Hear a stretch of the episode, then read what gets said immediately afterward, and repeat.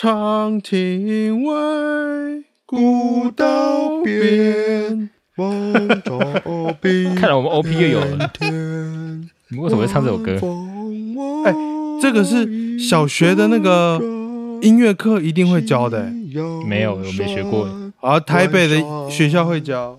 小妹有上过这一首歌吗？有听过，但是音乐课有教吗学？校有教吗？我是没有啦。没有音乐课上面都会写啊李叔同（括号红衣大师啊，大家好，这里是差青本屋，有事有问题在一起啊，这一起录制 p a r k 节目，我们干话聊天，一番古思辨，话题从文学的差级到生活的清困，天南地北无所不包，欢迎与我们一起谈天说地。大家好，我是今天的主持人不分 WT，那再来也欢迎其他几位播客，第一位是我们技术总监 N 哥，N 哥好，）。今个就聊屁股的事。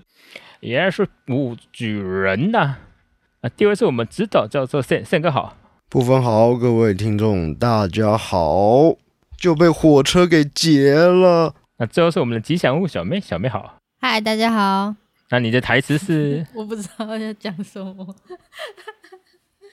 没有像你们吃那着么火熟，锅，唱着歌，突然就被马匪劫了。好，我想听到我们开场的介绍，大概也知道我们今天要聊什么主题。今天主题时事观测所，让子弹飞。没更新，别急，让 Parkes 飞一会儿。那最近《让子弹飞》上了串流，也就是网飞。这部在网络上算是流传许久，有很多经典名言佳句，甚至变成梗图在流传的。那既然上了串流，当然也是要来看一下，算复习一下。那也因为这样子，意外知道其实很多人梗图常常用，台词常常讲，但其实这部电影可能根本就没有看过。那也借由这个上了串流的机会，可以让大家好好看一下这部经典作品。那么开场的话，就先来问问各位，你们觉得这部《让子弹飞》的评价如何？就是照惯例，让初步分享一下大概的看法。满分几分？满分是五分，十分。我们是从 N 哥开始，十分是吧？也就是十颗星的意思吧。十分，应该是。我看我们如果三个都十分，就是十分，十分，还是他妈的十分。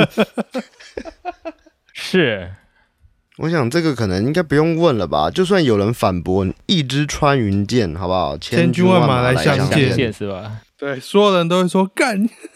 对啊，都不用我们出手了呢。等等，你把我们小梅放在哪里？小明给几分？我难评哎、因为我觉得有点血腥。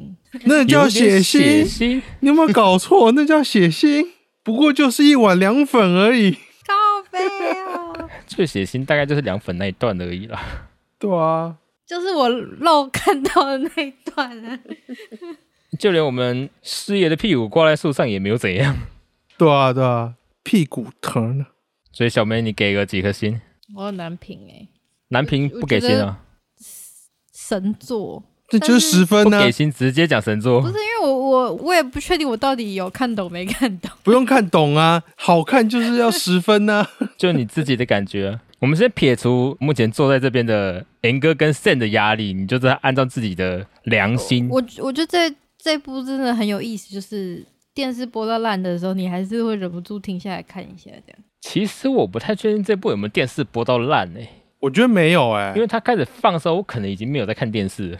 呃，我我觉得没有诶、它的影响力其实，在台湾，我觉得到上 Netflix 之前啊，都算偏小众，就是它没有出真的圈。假的？我觉得没有到小众，但是当年上台湾的票房确实很不好，是非常烂的那种不好。然后它它累积了一层非常厚的同温层，可是没有破那一层。我蛮常在电视上看到他在播的、啊，看到的时候都会忍不住我觉得他的停下来看台一下。词是朗朗上口了，所以喜欢玩梗或是对网络比较熟悉的是，一定都会听过他的台词，啊，至于有没有认真看过，那又是另外一回事了，那是没错。对吧、至少我非常确定是逢年佳节啦，那个洋片台都放《复仇者》啦，啊，国片台都放周星驰啦，我是没看过姜文啦。这我也是这没什么部印象啊，也不太适合逢年过节的时候。也不一定要，可能可以国庆的时候拿出来放一下。 我们不是双十国庆也快到了，虽然我不知道这部上线的时候，大概可能国庆也结束了。长亭外，古道边，梦中嗯冰看来我们 OP 又有了，天你为什么会唱这首歌？哎这个是小学的那个音乐课一定会教的、欸，没有我没学过欸而台北的学校会教。小妹有上过这一首歌吗？有听过，但是音乐课有教吗学？校有教吗？我是没有啦。没有音乐课上面都会写啊，李叔同（括号红衣大师没有，没没上过，哦，没有哦，你们没上过，没没没听过吗？没听过。看来我们台中代表没有这有回事听。）。过，但是好哦，像我们的音乐课本确定是就不是会教这首上课歌，然后旁边写作曲人李叔同，我好像也是小学听过，哎，然后括号就会写红衣大师。嗯，李叔同，对，他是明初非常有名的音乐家、诗人。嗯，好，那看来我们台北的音乐课倒是上的蛮多的。嗯，不然你说说不分，你说说你给几分？你不分，我一直在想一个问题，虽然这个问题好像对我来讲不是这么重要，就是我们每次在评论一部作品的时候，好不容易给他定了一个标准，就是以五颗星做评价，但是每次好像都很难作为一个基准没有啊，我们会讲述我们对这部作品的感情啊，对不对？啊。是没错，虽然对啊，其实我讲十分就代表它是五颗星。大家告诉我一下这个汇率怎么换算 的？现在有没有汇差的问题？不是，我真的挑不出缺点、从头看到尾是从头精彩到尾，是超嗨嗯的，就跟我看每一部昆汀塔伦提诺电影一样。我给这部的作品的评价是，其实我当年第一次看的时候评价是好看，那在我的评分等级对应五颗星来说的话，好看其实就是五颗星。但是如今我觉得可以成为神作，就是它可以超过五颗星的分数。是不是十分嘛？还是他妈的十分？我不知道超过五颗星神作之后是不是就给十分呢？因为我不知道以你们评分标准会不会就是我说神作就是神作就是同一个等级啊？你们的十颗星会不会还有九颗星的、八颗星、七颗星的？呃，不是，我们讲十分，我们没讲几颗星呢、啊，就对什不么对？九分、八分、没有六没有分没七分的有没有没有没有，我我只是要阐述，就是对他已经进入到一个无法挑剔的境界，已经成为脑粉了。香。没错，霸气外露。找 死！才一进城就他妈开枪，那最后我们的 Sen 呢？好虽然你的分数也很显然的是吧？对啊，也是就10他妈分的十分，接上他的腿，小妹虽然说很难评啊，但是我们其他三位对于这部作品都有很高的评价。那我们现在来聊聊为什么这么喜欢这部作品。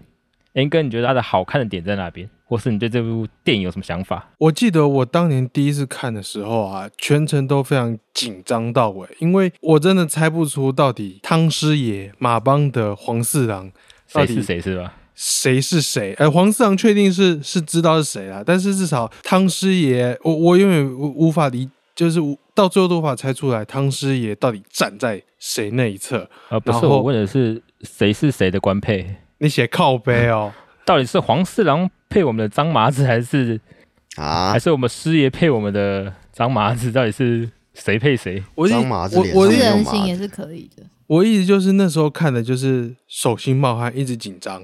对，嗯就、嗯十一三取二，也就是它剧情故事非常引人入胜，甚至会完全跟着它的剧情跑，让人很紧张的意思。对啊，你没有任何迟疑的时候啊。啊，当然，我觉得这可能还包含了一些你累积的观影习惯呐、对、啊，因为它其实有放很多暗线还有暗喻在里面。嗯，脑筋如果动不够快的人呢，可能会会啊啊啊，到底发生什么事？因为它节奏太快了，太行云流水了。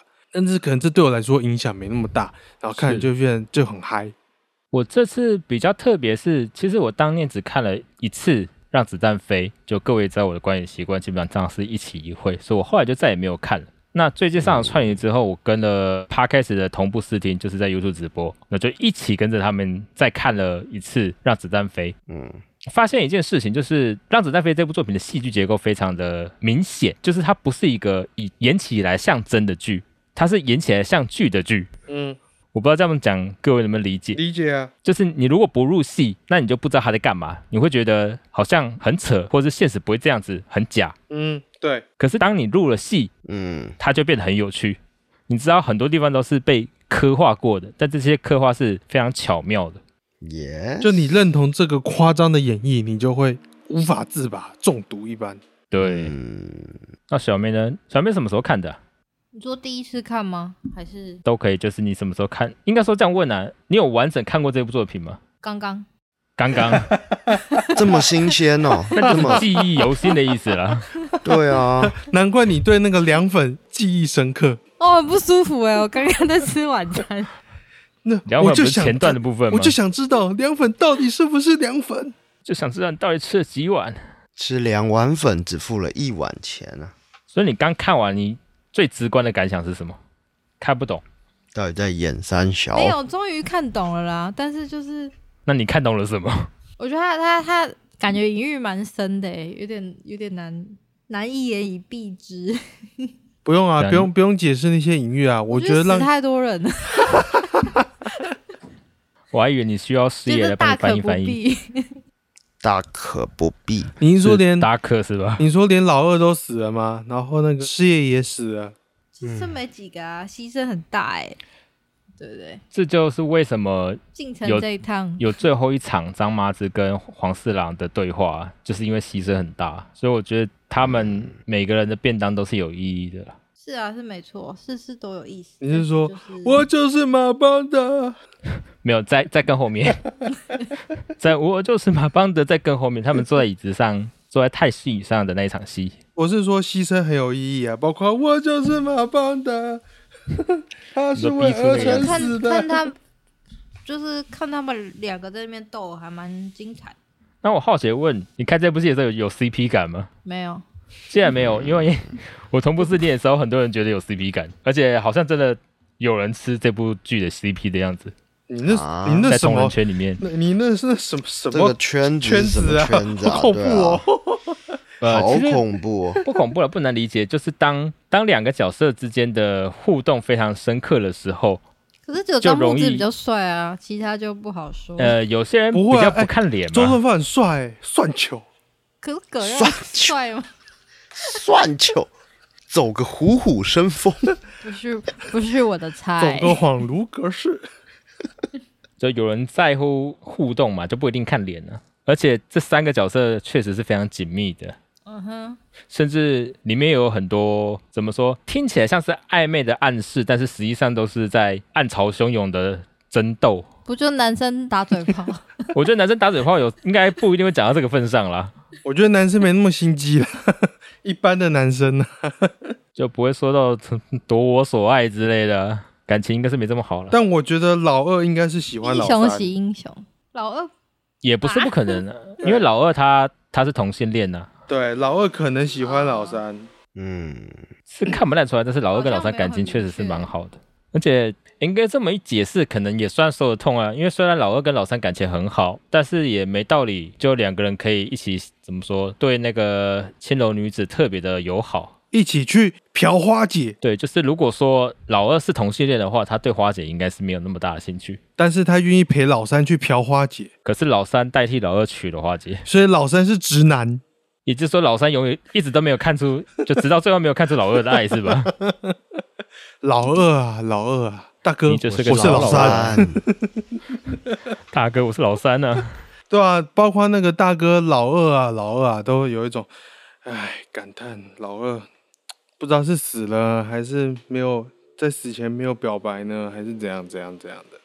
嗯，我自己的评价是，我觉得这部是非常杰出的喜剧，而它有趣的点在于，它喜剧不是很直接的，就是它不是搞笑给你看。以现在来讲比较熟悉的话，可能是呃漫威式的搞笑；以以前来讲的话，可能是周星驰的搞笑。这些的喜剧都是我故意讲笑话给你听，或是我演给你看，我要把你逗乐。但是《让子弹飞》这部作品里面几乎没有这种桥段，他全部都是很认真的在演这个角色，演这个戏。但是他们呈现的故事或是行为，让你觉得很荒谬，而让你觉得很好笑。就是怎么会有人的屁股挂在树上？这他妈八岁，怎么会有人为了凉粉割了肚子？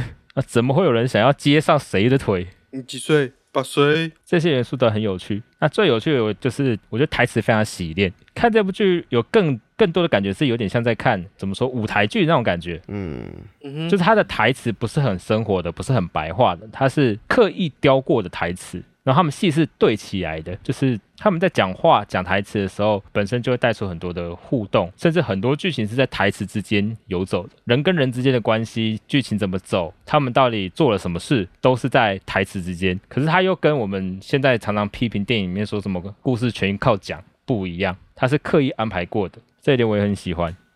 就是台词里面有故事，也有戏，甚至有情感传达出来啊。甚至我觉得它是很文学性的。对啊，对啊，对啊，算球算球到底什么是算球啊？应该是南国话吧，就是他们的。就我所，知，它的球应该就是屌的意思，啊，算哦个毛，算个对，你屌，算个毛，你算个球，你算个生殖器的意思。啊，当然我最喜欢的一点就是它的戏剧架构非常的完整，从头到尾都有一致的呼应。开头有老鹰出来，后面有老鹰结束；开头有让子弹飞，结尾有让子弹回；开头有火车，结尾有火车。就是它整个剧情有点 像是开，头有事业，结尾有事业，嗯，哎、对，结尾也有视野。老三，上海还是浦东，浦东就是上海，上海就是浦东。啊，然后都要唱一下李叔同的歌。长亭外，古道边边，芳草碧连天。天。干干他妈，还真的就台北的小孩子音乐课本有有教、哦， 我印象中好像 B 点是不是也会放啊？不大清楚。就是一些场合的，的确啦不，然什么时候唱过？就是有这么印象深刻吗？我有点忘记了。还是南部的教科书出版社跟台北教科书出版社不一样。我们那时候是国立编译馆啊、哎，圣哥你是国立编译啊？对，因为我是第一届用九年一贯的课本的。哦，靠背。对对，你的课本对因为是我是比我小学还是国编馆的。对啊你什么东西你你的课本是那个比较方的，然后嗯，对我们是对 A4 纸打开国的语。这样哦，你是 A4 纸的比例对对对，我是第一届采用那个新教材的，就是没有国立编译馆的，啊都是各家出版社出的。哎，那你的音乐课本应该会有这首歌，我就记得我是小学的时候听到因为的、啊因。为这这肯定是那蒋介石时代一定会列入教材的歌曲，我也觉得，哦，你们在讨论刚刚最开始说音乐课教那首歌是吧？对啊。没错。所以难怪我跟小妹没有听过是吧？可是我跟你们一样，都是九年一贯用新课程的课音乐课本，所以就是我们学校挑的音乐课本的出版社有收录这首歌。不是因为因为你们是第一届，所以可能还留着上一代的遗毒之类的。啊，有可能呢、对啊，干你也才就是第二届，他妈的最好洗干净的啦。 够干净的啦！那首歌叫做《送别哦，叫送别》，哦。对，我是没没什么意见哦。我们当年音乐课上的有教唱的是唱一首叫《童年》的歌，童年对，那个是罗大佑的，是不是？嗯，好像不是罗大佑，真一个一个女歌手的，就池塘边的榕树上那个，不是，啊就是一首。路边的榕树下是那个呃，池塘边的榕树是于上天 哪于天，哈哈哈哈啊，这路第边那棵榕树下， 是我怀念的地方。呃，我刚刚唱的是童年的第一句歌词，反正这不重要。 那之前我们在聊电影的时候，大家应该都有感觉出来，我很喜欢那种头尾呼应、结构是非常完整的作品，嗯哼，嗯，因为我认为在剧本上或是在编剧上面，通常有这样的巧妙设计，代表说它从头到尾很多地方都是经过设计，那它也很好的控制了剧情的节奏。那我觉得节奏对于电影是很重要的。因为你你可能在一个小时、两个小时的时间观看一部影片，那怎么进入状况，那怎么跟随剧情走，那怎么收尾，这些都很重要。嗯，虽然说这件事情到了现代啊，现代的电影更多是就是全部都塞给你，就是高概念，就给你蹦蹦蹦，给你棒棒棒，就是全部最精彩的地方都一次塞给你看，干就给让你给，都很嗨。搞了个 个，给给给，但我觉得算各有优缺点，爆米花片或是爽片，我觉得我也有喜欢的地方。那像这种比较有剧情，然后结构很完整的，我也很爱。但是真的可以让人仔细的品味的，还是要这种电影才有办法。嗯，嗯哼，对啊，那对 Sam 啊呢？对他的评价吗？还对，是就是你这样你，你们刚刚都给他十分的评价，但是为何可以给出十分？嗯，你喜欢这部电影的哪里？我觉得它有一种奇怪的氛围跟魔力，你就这样呼噜呼噜就把它看完了。然后你看完之后呢，诶，我觉得记得台词比记得剧情还要多。就嗯你可能看周星驰，周星驰也是类似这样，就是诶，就是顺顺的把它看完。但周星驰你可能会，你可能会记得哦，比如说。比比如说韦小宝有诶、先认识谁，再认识谁，再认识谁，然后几个老婆啊，然后为什么我爱袋子一变条成乌鱼柴子啊？对我爱一条柴啊，然后七一然后你合你可欢能还散背得出那三三种什么银银银剑奶奶射岳父啊，银弹琵琶小喇叭、啊，嗯 对，但但让子弹飞就是它可能有些名场面，嗯，对，然后它就像你讲的，有点像舞台剧，然后它有一种段落段落段落段落的那种感觉，哦，一幕一幕的感觉，对，然后它每一幕，我觉得给人的深刻印象是，就是你会想他到底在干嘛，嗯，你会好奇他下一动想要做什么，对，然后有很多。是搞不清楚状况的地方，我说我我自己啊，我我没有是看过他的太多的那个解释，比如说打个问号在墙上，然后最后还要从那个洞打过去，本来要打惊叹号吧，后来打打打变打问号，对，对，就会觉得他到底想干嘛？就是看起来好像有些地方意有所指，可是你不知道它到底指的是什么。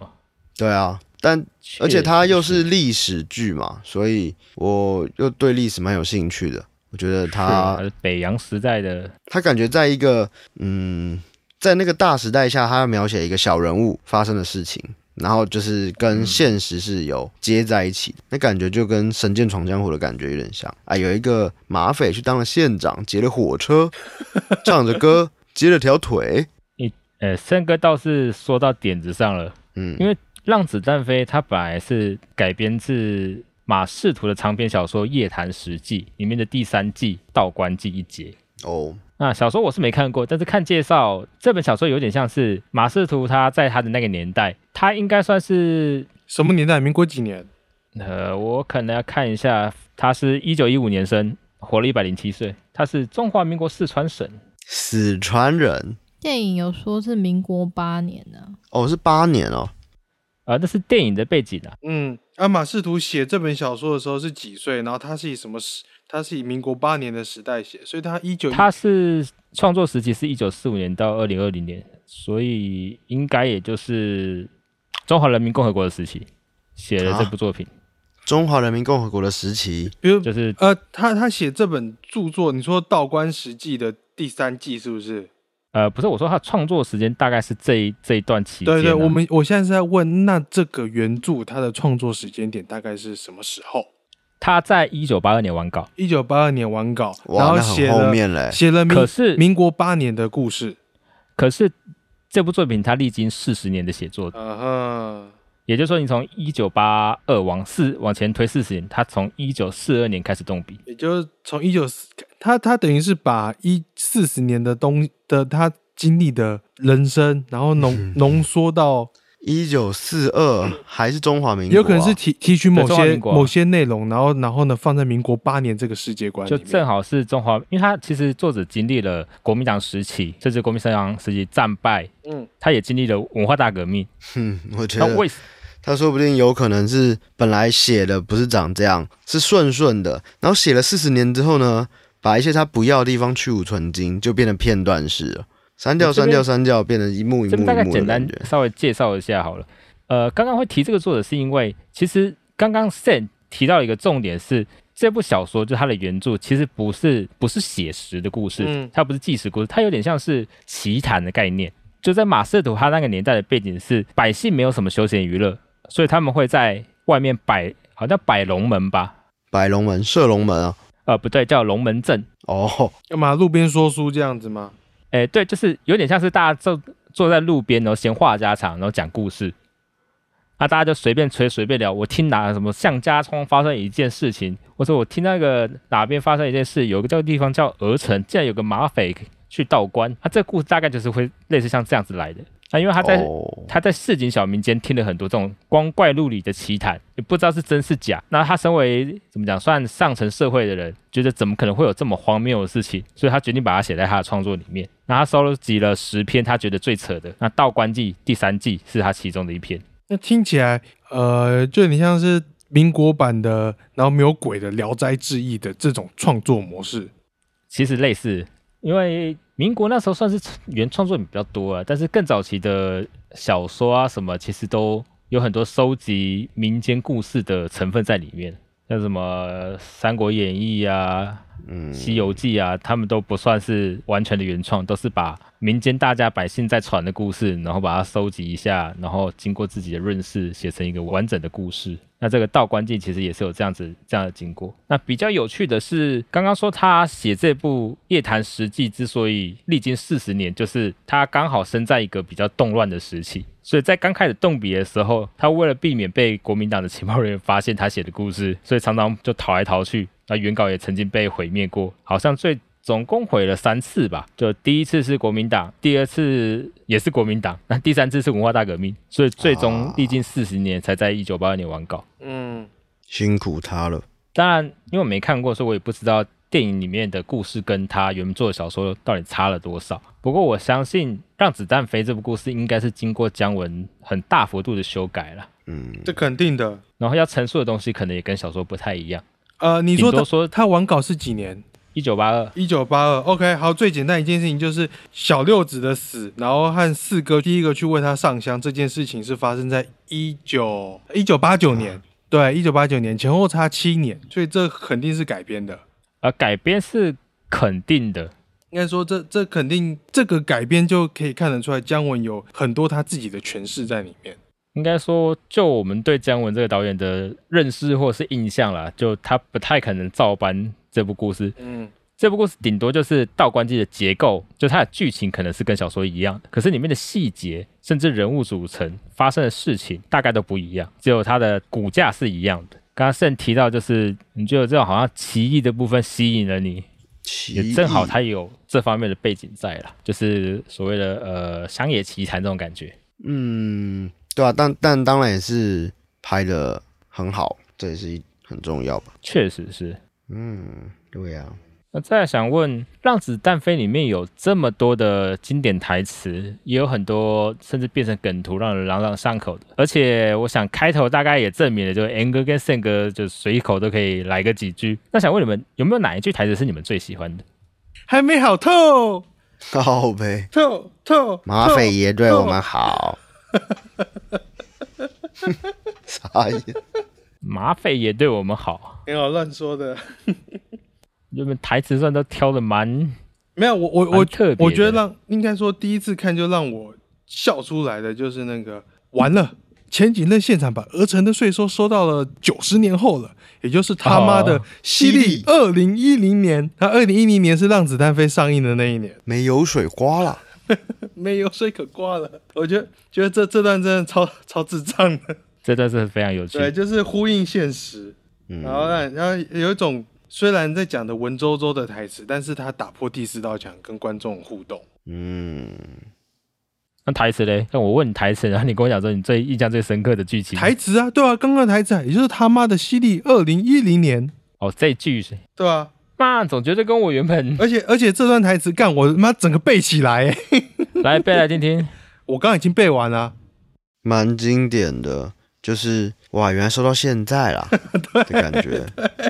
这个这个经典的程度就，因为跟跟片名《让子弹飞》也有一点像啊，就是税收收了这么长一会儿，子弹也飞了一会儿，让子弹飞一会儿，然后只我想说什么意思？让子弹飞，然后马就脱缰了。还是部分鸟限定经典的台词要在两句话讲完，五句话没讲有完没有， 我当时想说他很多台词就算是蛮朗朗上口的，但确实是有一些台词跟剧情绑在一起，让你印象深刻的可能是那一段剧情。就跟我今天问你说周星驰你最喜欢哪段剧情，你要 你要把禀夫人整段背完，我也是没有，我也是只能认同啊，禀夫人要不然怎么办？小人本小人小人住在在住苏苏州州的的城城边边，家中有屋又有田，生活乐无边。好了，停了，我还要对 tempo 哎、我要拿拿蜡烛打呢。给我 Tempo Ready Go。我是加速版的，好啦，那这有有很多哎、以以前大概最喜欢的就是那个突然就被马匪劫了，这个应该算是很经典的。对啊对啊，即使是没有看过《让子弹飞》，大概也都知道因，为那个小六还是那个鸟屎，不是也说对啊，LNG。对，突然网络就断了。我个人觉得，《让子弹飞》之所以可以成为一个网络梗，LNG 大概功不可没。对，啊，对啊，那时候是这样啊。因为他们聊了很多呢，很喜欢用这部电影的梗。那有听过 LNG，的大概就会继续传唱下去。然后听，然后听过 LNG 的，可能都已经妈三十几岁了。呃，是没有 错啦，但是好像一直有新的观众进来。 啊，那小妹有吗？你有没有特别喜欢这部《让子弹飞》的哪一句台词 呢？杀我还是睡我？哎啊你是，想果然是杀我 CP 的部分。好还是想猛睡我我觉得梗图比较常用吧。你要说喜欢吗？好像也不是喜欢，就就是有一些蛮好用的，像恶心那个就蛮好用的。恶心呸！我的关子灯，兔子都知不吃窝边草，完砸了！还想要百姓念着你们的好呸！钱肯定是挣不着啦呸呸！恶心！什么叫做惊喜？对啊翻译翻译也是什么叫做他妈比较常的用的、呃叫啊。做很常见惊的喜哎、我觉得这这部的他妈的跟那个 motherfucker 都都是一个很抢眼的台词，就是会会让人一听就记下来。那当然脏话是大家会听的会记下来啦，可是为什么他妈的还有谁记不住啊？但可是就是会印象深刻，就是你平常在别的电影听人家讲他妈的，可能就觉得哦还好，就是骂脏话或是干之类的，但是在这部里面他妈的就很强的魔力，它是台词的感觉，嗯嗯舞台上的嗯，就跟就那个 Nick Fury motherfucker Jackson 一样，就是一定要 motherfucker，就他的那个他妈的是设计过的他妈的，嗯，是不是但是我觉一得般刚的刚他妈的。严格说，他这个可以等同那个 motherfucker，好像 motherfucker 比较是他个人特色啊吧、对对对，我不是说姜文就骂他妈 的，确实，姜文那个是台词的感觉，就是他像我们一般可能在电影里面看到骂骂脏话的，可能是一种情绪的宣泄，嗯，或者是显示呃角色的形象、社经地位等等的。但是嗯，在这部戏里面，他妈的这三个字，我觉得应该是有呃强调那段剧情跟强调他的情绪的作用。 我我的感觉就像是你看这部片子就会很期待姜文骂出他妈的， 有这回事，有啊看恩哥期待这件事情。超期待的。 我来鹅城只做三件事：公平，公平，还是他妈的公平。我不知道你们的怪，皇帝都没有了，不算怪。这就对了。我自己最喜欢的台词是“没有你对我很重要”，嗯，啊啊！但其实讲一下这个情境，我觉得跟刚刚 N 哥讲“鹅城前收到一二零一零年”其实是同个道理，就是这个台词之所以有趣，或是我觉得很喜欢，是因为他们他有经过那段剧情的对话。对啊，嗯，就是那个重量非常的重啊，虽然只是一句话而已。就你觉得对我来说，是你重要还是钱重要？我重要，再想一想，不是，再想想，不会是钱重要吧？再想一想，我觉得还是我重要。你跟钱对我来说都不重要，没有你对我很重要。对，没错，就是这样。没错，这个剧情我个人觉得也是层层堆叠，而且蛮高深的。就是他问你这个问题本身就不重要，他不是要问你这个问题，但是他告诉你这件事情。而且某方面来讲，这句话应该可以算是贯穿《让子弹飞》整个的核心，也是这个张麻子做任何事情的一个最主要的动力吧。我觉得拐卖人口，倒卖烟土，那个是假 麻子那个是黄四啊。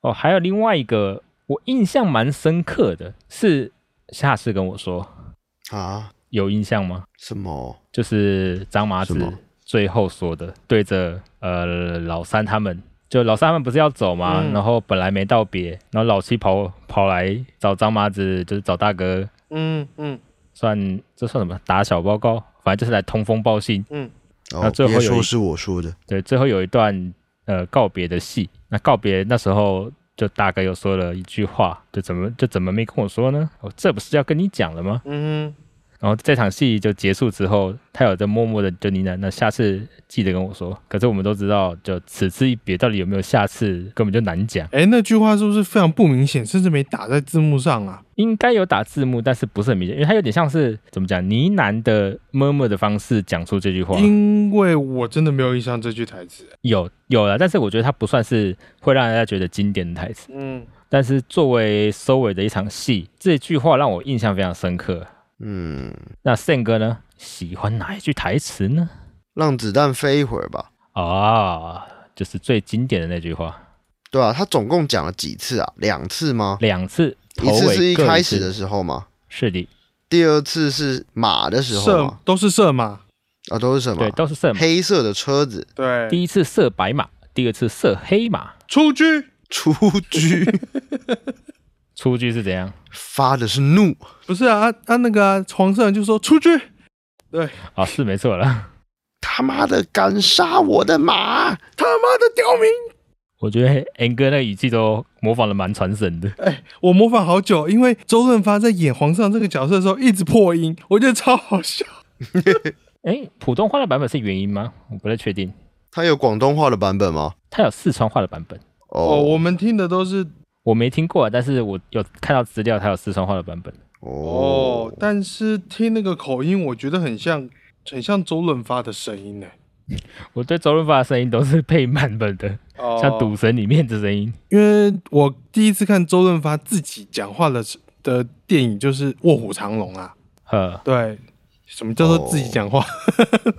原因呈现的就是《卧虎藏龙》啊，还好、啊就有点像啊。对啊，就是他就这不是寄生虫，这不是垃圾。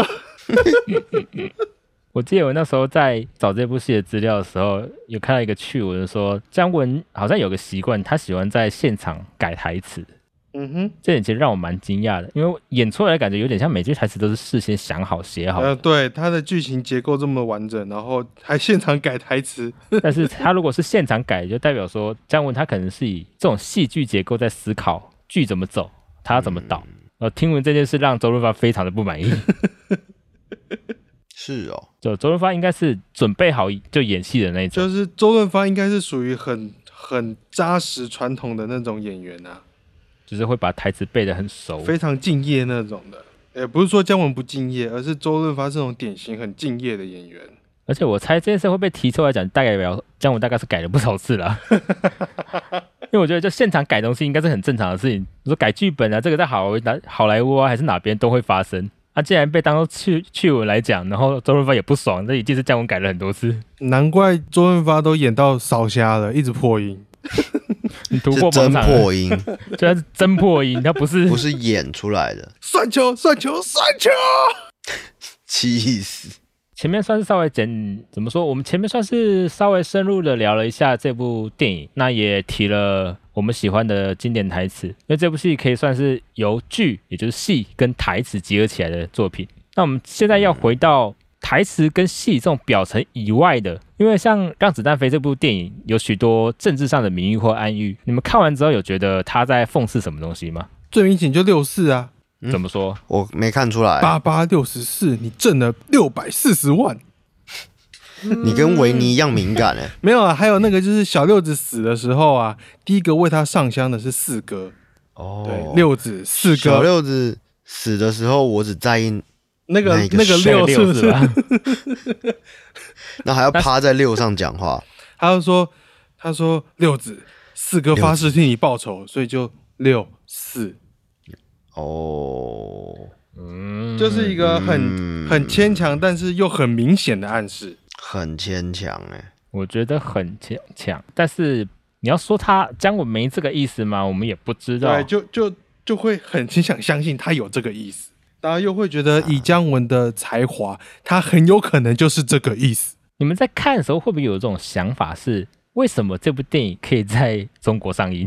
对我一直很好奇，所以这是他高明的地方。我觉得我看完就觉得，干为什么中国没进这部片子？它怎么可以通过审对啊查？，就算我那时候没有看出六四这个暗示，但还有其他地方太明显了。啊，还有啊，但我觉得就有一个想法，就是黄四郎那个样子啊，不只是影射共产党，更是影射当时的国民党。嗯，呃，你说说到了点上了，嗯，所以就是台湾人看的高潮啊，大陆人看的也高潮。很嗨哎、大陆人看这个应该很嗨吧？没有啊？当时台湾人没有高潮啊，台湾人没怎么看，台湾的年轻人看的高潮，你说现在看的高潮对啊？。但当年《让子弹飞》在大陆地区的票房是完全破纪录的啊、呃，在香港也蛮卖的。啊，小妹有觉得这部电影讽刺什么吗？就是就你看来，觉得觉得这好像部讲了什么，但是又好像又好故意像让你看不懂。我觉得他隐喻没有那么明显呐、就就是好像讲了什么，但是像比如说另外一部片那个什么《健忘村》，那个就很明显。呃，那部我刚好没看，舒淇演的那部嘛，对不对？对，那部的隐喻就我觉得就还蛮明显的，就是没有那么高明。我觉得没有做那么高明啊，那部也还不错。可是就让子弹飞，就是就是会让你，就是嗯，怎么讲？像我刚刚不是说，只要电视上嗯有播，就是会忍不住停下来看嘛。嗯，就是我们在家家之家家里面之前还有第四台的时候都是这样啦。嗯然后，然后因为我们这次不是聊这部嘛，嗯然后我就就是刚好在跟我妈聊，我就说哎、那个那个上这部这样，是然后我妈说她每次电视有播，她也会停下 来看，但她觉得她每次都没有看到， 嗯她就是她她觉得就是蛮深的，就是你好像顺顺的看过去，然后笑一笑，然后觉得嗯我在刚刚到底在看什么，好像 好像什么也没看懂，我我觉得最明显，但是又最模糊的地方就是开场那个列车的戏，怎么说？因为他用马你说拉白马火不车是马拉列车，然后有人就觉得这就是暗喻马列主义，然后有人就会解释说那是姜文在推崇马列主义，但是有人会觉得马拉列车就是就是一个很讽刺讽刺的象征，因为你都有蒸汽机了，这边冒烟的，就你来吃火锅呢，用马拉车又不脱裤子放屁，哎、没有啊，那个冒烟应该是火呃锅的、，嗯我 刚刚有说火锅啊，对啊，然后就说哼你都你你你就是很奇对，很就是奇特的很很印象讽刺马列主义，所以很妙。所以两边的人都有自己的解释。所以他其实所以它可以满足两种 客群。嗯他可能开地图炮，他全 表。你们这群白痴！就自行解读啊，蛮有意思的。所以就对小妹来说，就是很明显可以看出来，她应该是意有所指，因为也有但看是，也不知道别她到人底的指的什么。就是看看大家分析，就觉得嗯，好像有那么点道理，嗯但是你没办法很笃定的说它是真的、啊。我这这这就是他很蛮高明的地方。是 我自己是没有看这种这种类型的分析啊。刚刚像刚刚 N 哥提的什么六四啊，刚刚马列啊，这也都是我第一次听。然后这么想，好像也不无可能。我们铁血十八星军护送县长安全上任，我们不吃饭。那段也那段也蛮奇怪的，就觉得嗯，好像有什么想要讲的， 对啊，就是枪全部瞄同个地方 啊，怎么打都打不对啊到。然后他他不们是火车说什像么什像么，船舰一样，只能打侧边。他们不是都挂掉吗？他就说什么，他们都青男霸女，死有余辜。对对对对，死有余 辜。我就嗯，没有汤师爷讲的话可以信 吗？他是风往哪吹，他就往哪摆啊。他也是蛮厉害的。哭哭也算时间哦。我觉得这部戏有趣的地方是，他把应该说这部戏它是喜剧，然后它一定有讽刺元素在里面。它的讽刺分成明的跟暗的，这样算是黑色喜剧不算。黑色喜剧会比较偏，例如像可能死侍那种，就是用用暴力、血腥、死亡来搞笑、恶搞。嗯，我啊是不在是这部片不是也是吗？ 呃没有啊。死了一堆人，不是不是有死人就是黑色喜剧了。像我觉得最表面的，你可以说它是反士绅，就是反权势，就是所谓的黄四郎啊。嗯，他一方面也带出了姜文的，就是主角的英雄主义，也就是说一个人出来做了什么，他可以带领百姓推倒某个权势。所以以表面来看的话，这很像姜文的角色，就张麻子代表了革命，而百姓就代表了同志，而那个被推倒的就是权势。但但是他以是个马匪，呃，嗯，共产党当初当时的出身也都不是很好啊。 国共时期的时候都是士绅啊，或是政治人物啊，就是国民党去了。那农民啊，还是比较怎么说下九流的啊，可能去共产党。但真正的士绅其实是两边都有站啊，但是会有给人这样子的印象。所以这么说来讲的话，二零一零年这部电影可以上，好像也不奇怪，因为表面上看起来有这么点意识在。而且你拿这个结构去套的话，会发现，其实，在国共时期，共产党或是国民党哪一个不是这样？就他们都有掌权过，他们都有被推翻过，他们也都是这样起来的。国民党推了清朝，就像戏里面不是也有这样的段落吗？现在都没有皇帝了，不用跪。那里面中共革命也推了国民党，所以情况其实可以照搬。所以它等于说呈现了中国在现代化的一个片段。然后它整个不止展示了这个片段，它还讽刺了里面的很多陋习，像买官啊、士绅掌权啊、倒卖钱烟财土啊，然后拐卖百姓人像口，渔民一样啊，叫你做什么就做什么等等。我觉得这边都反映了中国人的一些根深蒂固的特性吧，这个是比较表面的讽刺，但更里面的它可能还是有其他的意涵在。像有一段我非常在意，可是我到现在我也想不明白，最后的汤师爷死的时候说，其实我还骗过你两件事，到底是哪两件？到底是什么意思？哎，如如果如果不在意这两件事情的话，我觉得还蛮符合汤师爷的人设，就是死了都还要骗，没有乱说的。我觉得应该说，我硬猜硬解释的话，我会说骗的两件事，第一件事情是骗你的，没有第一件事 情； 对对对，第二件事情哦也是骗你的，没有这两件事情。然后就哎呦，那个什么来着？哦哟，你记得那个谁？哦，所以第二件事情是没有这个谁。那第一件事情是，呃，我可以先说第二件事情吧。其实没有第一件事情，那个我哼，我可不可以跳着说呃屁股在树上啊，不能跳哦？就我的解释会是这样，他应该没有真的暗示什么事情。嗯，我也是这么但是想的。前面听了 N 哥说的各种什么六四啊、马列啊，说不定姜文在里面埋了很多符号学啊，就是一些非常深的隐喻，而且不是这么明显的。也有啊说不啊他那个定旗子好像就是有有梗，哪个旗子？他那个旗子啊有很多星星在上面、啊。那个好像真的是南部军阀南中国南方军阀的旗子的样子。是哦，对，啊，这就要问刘都统的旗子是不是那旗子了？啊，刘都统从头到尾都没出那现。个好像要查查。对啊，对啊，那要查一下。你们都没有好奇那个郭旅长的骑兵为什么三天后没有来吗？那时候时间线有走到三点有后吗啊，，三天呢、三天要弄倒黄四郎啊，然后总共有三、哦三场，总共有两个晚上的那个月亮，呃，没有三个晚上的月亮的那个嗯转场确啊，实是然后有五五个嗯那个万民伞都、万民伞都断掉啦。对啊，为什么郭旅长没出现？嗯，你没讲，我倒没想到对，。很酷哈、对不对？然后你，然后再你会发现一件事，这其实我我都是看人家解析才才意识到的，就是、嗯，就是那个张麻子不是把那个假的黄四郎给砍头吗？然后那个头不就掉出来，然后那个谁吴举人不就拿马匪爷的头套把它接起来吗？嗯，然后吴举人手上还有另外一个马匪爷的头套，里面也掺着血，然后他提着两颗人头往那个碉楼冲，嗯那那个人头是谁的？哦，然后你是说他第一颗头不知道是谁对的？，第二二颗是黄四郎的替身，第一颗是谁的？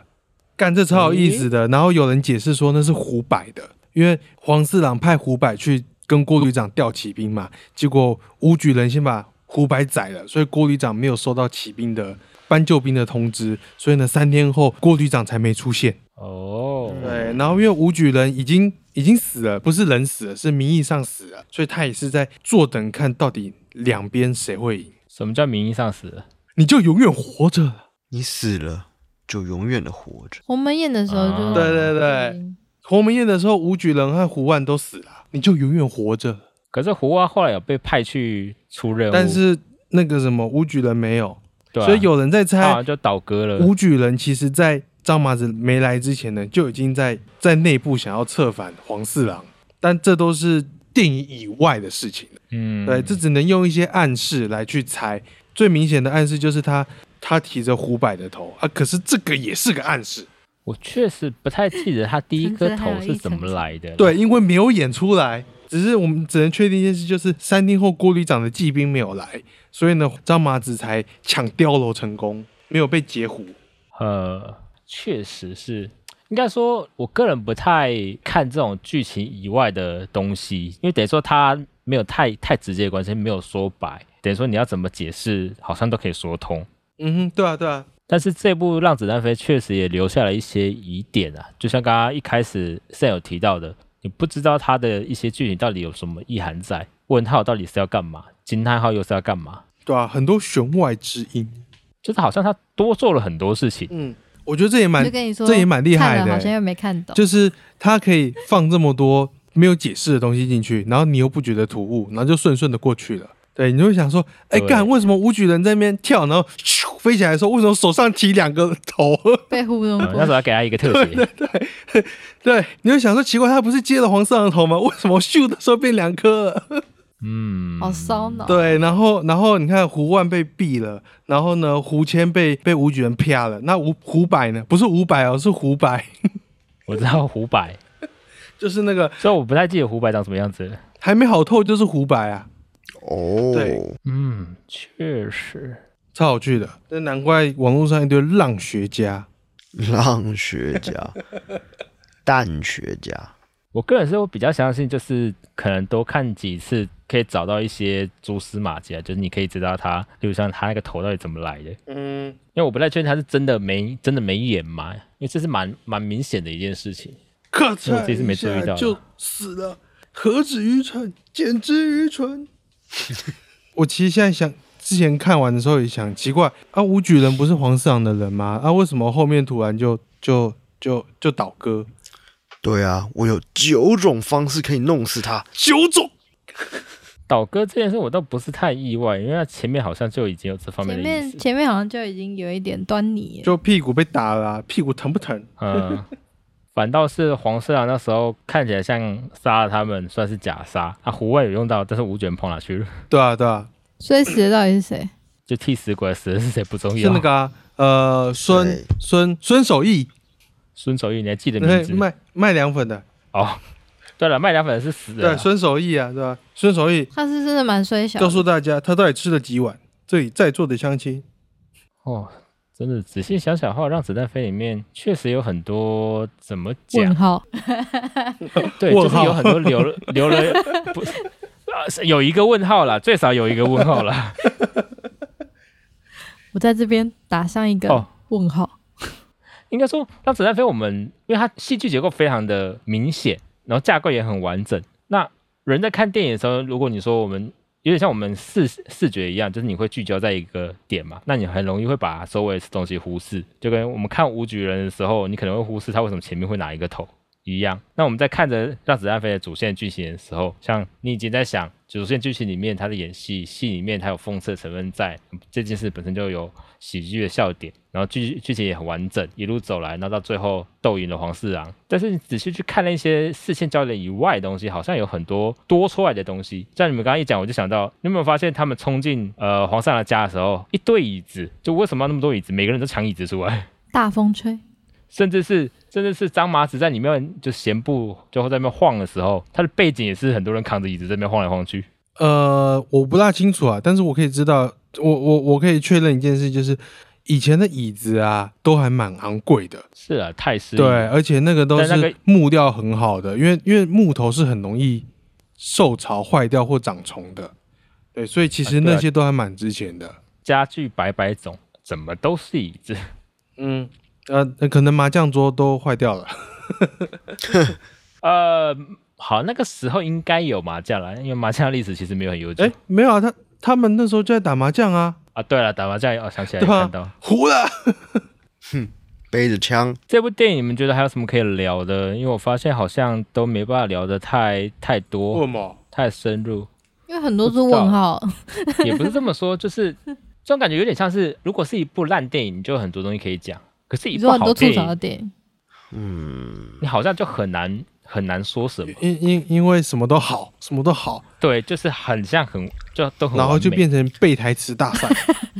不是周星，当然不是跟周星驰一样那啊。你一定是冠军啊！我不用怀疑这件事情。我相信在背台词这件事，应该没有人可以赢过赢哥。不会啊，而且从刚刚看起来，第二名应该是 Sam 没有错了。我六十分，哦，那个那个文件我到现在都还没我有八写十。八 分。哦，虽然不是看不起小梅，但是我应该可以比小梅再强一些些。 看比我多次是吧？呃，没有，我就看两次。哎，你们这次重新上映，对没有上串流？你们看了几次？ 就我还没一次看、啊欸就看一次而已。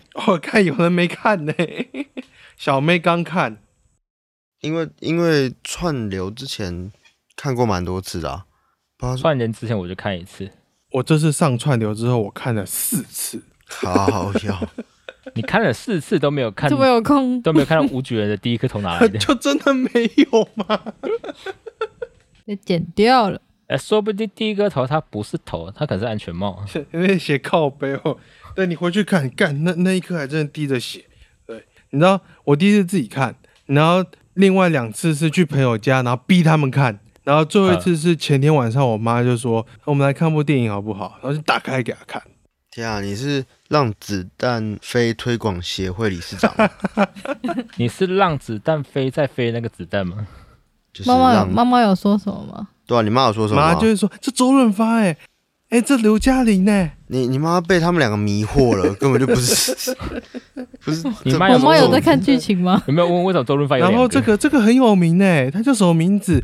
葛优哦，对对对对对，哎，这个也很厉害，他他他他的声音非常好听呢，姜你文。就是你是不是糊弄你妈？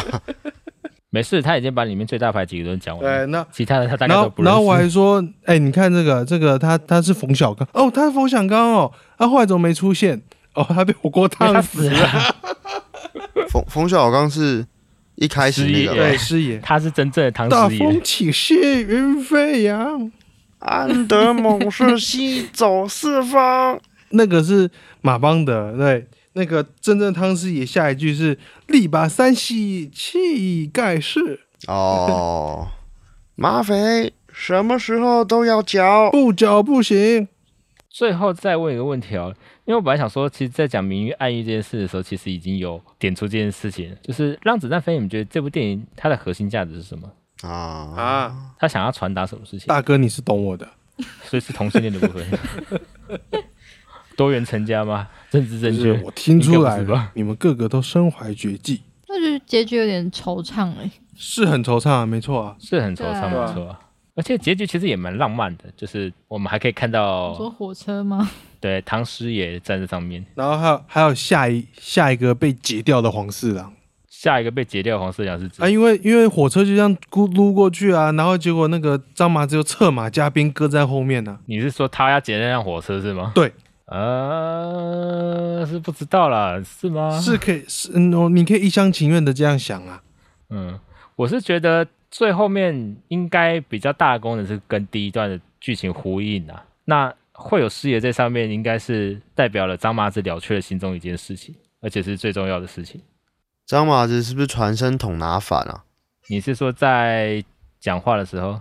出发！啊，出发没有吧？不就是不都没有不都是小小的，然后变大小的吗？的，对口啊，嘿啊，哦，所以 N 哥觉得它的核心价值是什么？核心价值哦，很难意会、欸，很很难表达成。可能我词汇量太少，我没有文学造诣，很难表达出来、欸，没办法用几个单字把它名词把它呈现。哦，你这么一说，我突然觉得会不会是让子弹飞有一种想说什么，但是又不能说的太明白？那就是怕嗯中国广电总局啊，但我觉得他也不是拍这部戏要来挑逗这个敏感神经吧？我觉得他目的也不是。我觉得不是，但是他想要对呈、啊呈现这一面，最原始的目的应该不是为了这个。不是为了挑衅广电就总不局，是为这个，因为有趣的是，因为对岸有审查制度，所以我们总会想到，要么挑战这个制度，所以会拍他们不让你拍东西；要么是在这个制度之下拍出可以过，但是又有意思的作品。那姜文这部电影就像这样，所以我觉得他可能他可能有话要说，但是又这个环境又不能让他自由说话，就他不是要挑衅，他只是想说。但我觉得可能跟他的演员经历有关。他曾经，嗯，不，导演经历，他曾经被中国大陆禁演十年。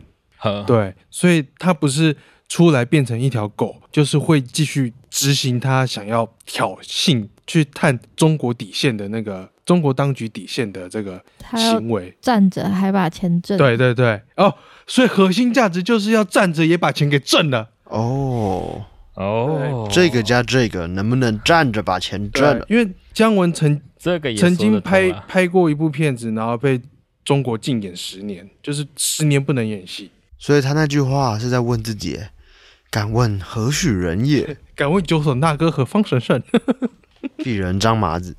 很有可能是他有这个心态。确实，这部片某方面也算呈现了姜文个人的英雄主义吧，就是他希望可以怎么样，嗯，就是不管是在儿城还是在现实世界，都能这么气盖世。小妹觉得有什么核心价值吗？就是你看起来，我刚刚讲啦，啊，对啊，站着把钱赚了。哦，是，确实是，大风起兮云飞扬。哎，盛哥，你看《侠盗一号》的时候，会觉得那些爆能枪的光束也会飞一会吗？会啊，会会，就是有一种怪感。一个要打十个，那一个要让他爆能枪光 飞一会。 对啊，那些那些白兵就是来送死的啊、怎么突然提这个？ 因为姜文有演《星际大战》啊，哦，我我知道这件事情了、我是觉得最明显的应该就是讽刺政治这件事情了。不管你今天看起来那个政治到底是共产党还是国民党，还是讽刺中国、讽刺士绅权势，它的讽刺意味是非常强烈的，而且是政治性的对。这应该是很明确的。至于你怎么去解读它，我想这个除了问导演本人他自己说以外，大概不会知道。然后他不会讲的啦，讲了就就就就不要康了。没有，你讲你这个前提就已经预设了，他讲的是跟中国有关的事 情。但是当然，以刚刚严哥提到的，就是姜文那十年禁言，我们也不能否认他有这样方面的想法了。但是我会觉得他可能有更宏大的意思，就是不单单只是看待中共这个，他可能看到更本质的东西，政治性的，很中国的。嗯，哦，说到这个，你们看《让子弹飞》的时候，有没有一种在看西部片的感觉？啊，Netflix 就把它归类在西部片啊，对啊，哦它有个标注那就没写有错西了部片， 因因为子弹吗？没有，就是那种荒漠啊，好像搭景搭出来的场地啊，然后人物之间这种争斗的关系啊，都很有西部片的元素。的确啊，因为他们拿枪指着别不人、管是，枪啊还是刀啊，那个西部片那种快速节奏的感觉是非常明显的。虽然我自己华语片不算看得多啊，但是如果要说华语的西部片，我好像也真的只能想想到这一部，而且拍不的是很好。不是呃，华人拍什么西部片？ 没有乱说的。呃，就是跟西方人给拍武侠是一样的意思。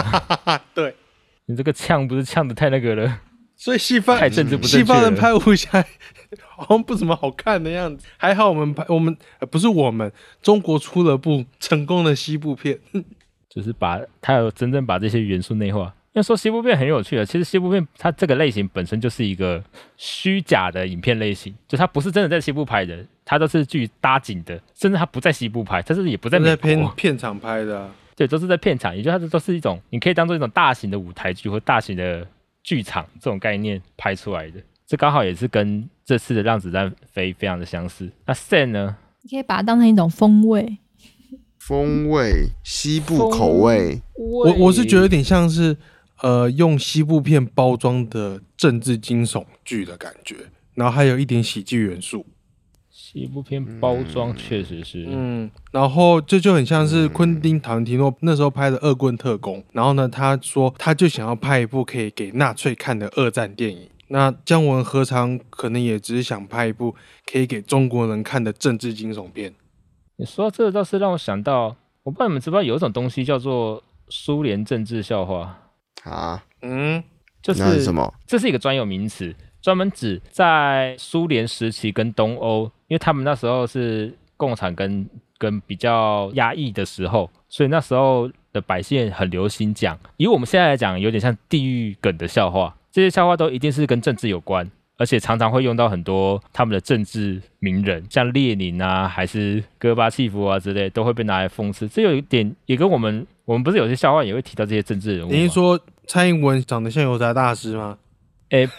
不是这样，比较像是跟他们作风有关，而且他们这种这种笑话很多都是问答的，像是我举一个例子好了，你知道为什么列宁他喜欢穿皮鞋，可是史达林总是穿靴子吗？不知道什么意思啊？因为列宁时代俄罗斯的血水只淹到脚踝，哦，言下之意就史达林更惨，所以淹比较高，嗯就大概都是这种这种感觉，就是很政治性，然后讽刺领导人之类的。甚至一度在苏联跟东欧时期，政府甚至想要严禁这种政治政治性的笑话笑话，但是想当然就不是很顺利。然后看资料才知道，在当时美国情报人员会一直收集苏联的这种政治笑话，因为他们认为这个可以反映苏联人民的舆情。哦，就是反映对政府的态度了。那就有说，其实《让子弹飞》这部戏也有这种元素在里面。我觉得一定有吧，尤其那个时候，二零一零年啊，互联网还没有，那个叫行动网络，呃，不，社群媒体还没有像现在那么的方便，然后散播嗯速率那么的快。像看到二零一零年，干 iPhone Four，哎、一零年应该算是够进步了没，有那个时候 FB 吧那个时候才 iPhone Four，哎、那个时候还没有 Line，、欸、赖出了也没人用。对，那个时有候是用那个 FB，时候 We 可是已经有 Facebook 了。那时候 WeChat 还没有那么好用、欸，哦，那个时候大家还在用 WhatsApp 传讯息。 WhatsApp 是第一个吧？对，然后 I G 好像也嗯还没有被 Facebook 买下来，可能还没有那么多人用 I G。嗯，好，我觉得我们今天也算是聊的差不多。《让子弹飞》是一部非常有趣的电影，它结构非常完整。那我们刚刚也聊了各自对于它的评价。宪哥、N 哥对于评价嘛，就是十分，十分，还是十分还是他妈的十分。啊！他妈的不能忘，他妈的很重要。还是 motherfucker 十 啊分。确实，这部电影也有这样的价值了，因为你放眼四方，要找到一部跟《让子弹飞》同类型的作品，而且还要是华语片的话，大概不容易了。而且已经是十二年前的电影。对，十二年前的作品了。啊，姑且说一下，就其实姜文有所谓的北洋三部曲啦， 我只看过第一部《让子弹飞》啊，其他的两部我没看过。